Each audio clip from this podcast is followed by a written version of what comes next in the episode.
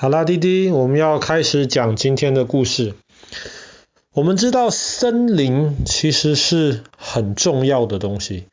虽然我们住的周围其实不太容易见到森林，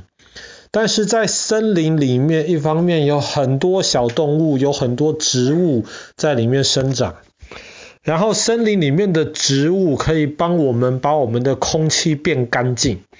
把很多我们制造的这些空气污染，重新的变成我们可以呼吸的新鲜空气。所以森林非常非常的重要。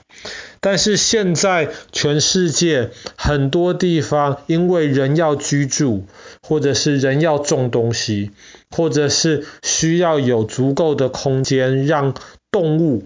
来生活，因为人可以吃这些动物的肉，或者喝这些动物的奶，所以大片大片的森林其实都被破坏掉了。那曾经啊，在几百年之前，曾经欧洲的中部是整片整片很大的原始森林。在那个时候呢，在欧洲的中部。基本上人要移动只能透过河流，有河的地方人可以在河上搭船移动，但是那个时候在森林里面基本上是没有道路的，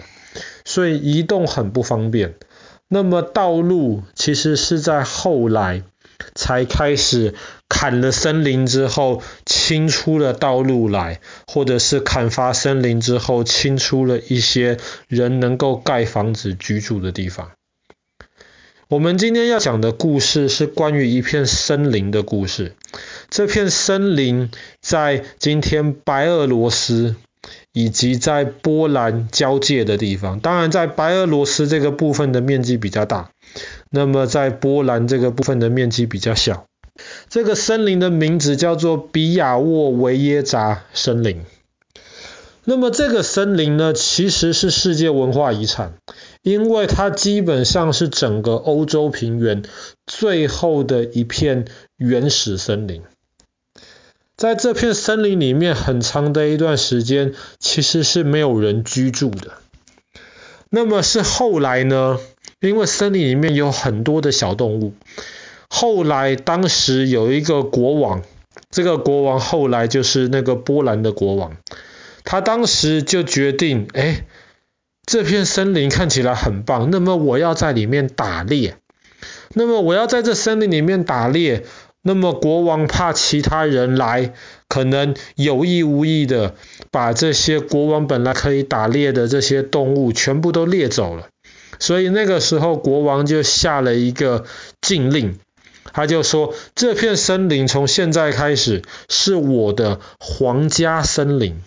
那么只有我或是我同意的人可以在这里面打猎，那么其他人进来的话，全部要被抓起来。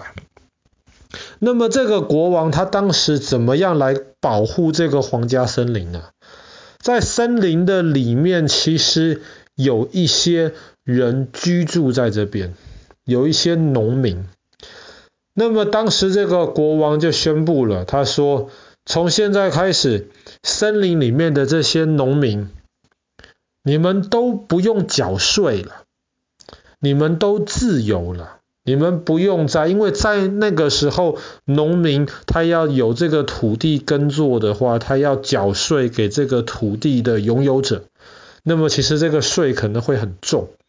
当时国王就说，在这个森林里面的农民全部都自由了，你们再也不需要缴税了。但是从现在开始，你们的身份变成帮我看守森林的人。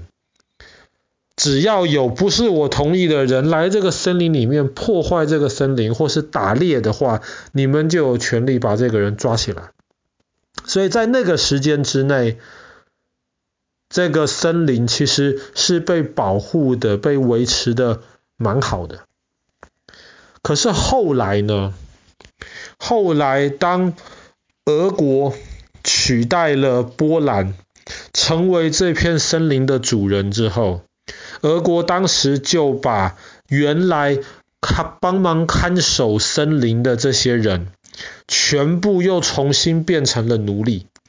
送给俄国的这些将军或者是这些贵族们当奴隶。那么现在这个森林就没有人看守了，就很多猎人从欧洲各地进来，然后要在这个森林里面打猎。这个森林里面有一种很特别的动物，叫做欧洲野牛。欧洲野牛其实本来就不多，它非常大，它大概三公尺这么长，然后大概两公尺这么高。它基本上是在欧洲大陆上面陆地上最大的动物。但是这个欧洲野牛跟其他的牛一样是吃草的。当时就很多很多猎人从欧洲各地不同的地方来，来打猎，来抓这些欧洲野牛。为什么呢？因为欧洲野牛很大呀。在以前，欧洲野牛其实不只是在这片森林里面，基本上在欧洲大陆很多地方都有它们的踪迹，甚至在西班牙有一个好几千年甚至一万年之前的人留下来的这个壁画。在石头，在那个山洞里面，这个壁画上面其实都画着欧洲野牛，所以就证明在当时欧洲野牛甚至在西班牙可以看得到。可是后来因为人类居住的这个空间变得越来越大，那么这个欧洲野牛其实居住的地方就越来越小。所以当时猎人就来打猎欧洲野牛，把欧洲野牛抓起来，然后把他们关到这些欧洲各地不同的动物园里面去，让人家去欣赏。所以在短短的十几年之内，原来这片森林里面有至少五六百只以上的欧洲野牛，十几年之后就剩下不到两百只。这个时候，俄国的沙皇，就是俄国的皇帝，也发现，哎呀，好像这片森林没有人管，不行啊。所以当时他就又派了一些俄国人，命令他们来看守这一片的森林。所以在那之后，这片森林才又得到了保护。可是后来呢？后来发生了第一次世界大战。第一次世界大战，德国跟俄国基本上很多的战争都发生在这个森林的周围。当时为了能够支持这个战争，这些很多的士兵啊，很多的武器、食物需要运输，所以这片森林又大量的被破坏掉，被拿来铺铁路，然后森林的这些木头被大量的砍伐，拿来盖房子，或是冬天拿来当柴烧。然后森林被破坏掉了，当然里面的这些好过。那么在第一次世界大战结束以后，大家发现这片森林里面已经没有野生的欧洲野牛了，基本上全部被人捕光了。欧洲野牛从欧洲这块大自然消失，其实是一件让人非常难过的事情。但是还好，还好在那个时候，欧洲很多城市的动物园还有欧洲野牛，所以在那个时候开始，一些专家就慢慢的从动物园里面选出比较健康的欧洲野牛，试着再把它们重新放回到这一片的森林里面去，然后慢慢慢慢慢慢的。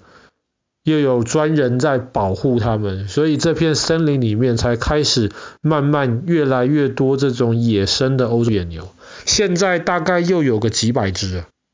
只是当然，现在的这些欧洲野牛，因为他们是来自于其实同样的一些父母亲牛牛，所以他们的基因其实非常的相似。这样就造成现在的这些欧洲野牛其实很容易生病，那他们的这个身体条件其实并不是像他们的祖先在这片森林里面自由的成长的那样子的健康。但是没有办法，那人类之前造成的破坏其实已经到这边了，已经造成了这样子的影响。那么这片森林呢，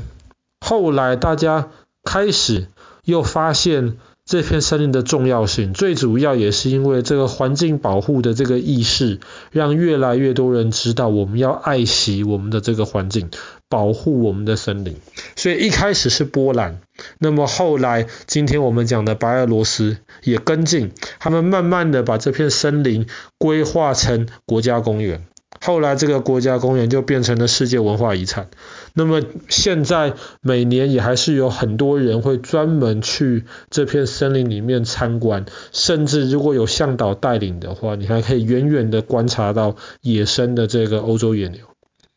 其实绝大多数进这片森林的人都是通过波兰这边进，因为波兰这边相对的其实保存的比较完好。然后有一些这些建筑物啊、旅馆啊，特别是当时沙皇的这个去打猎的这宫殿，其实在波兰这边都还保持好。虽然在白俄罗斯这一边的范围比较大，也更野生一点，但是因为白俄罗斯基本上是全欧洲最穷的国家之一，所以在这边其实旅游的条件就没有波兰那边来得好。所以白俄罗斯这边来的这个游客其实比较少，但是如果有机会从白俄罗斯进去的话，那么当然就可以看到更纯粹，然后也更原始一点的这个原始森森林。好了，那么我们今天的故事就讲到这边，主要在白俄罗斯这一块欧洲最后的原始森林。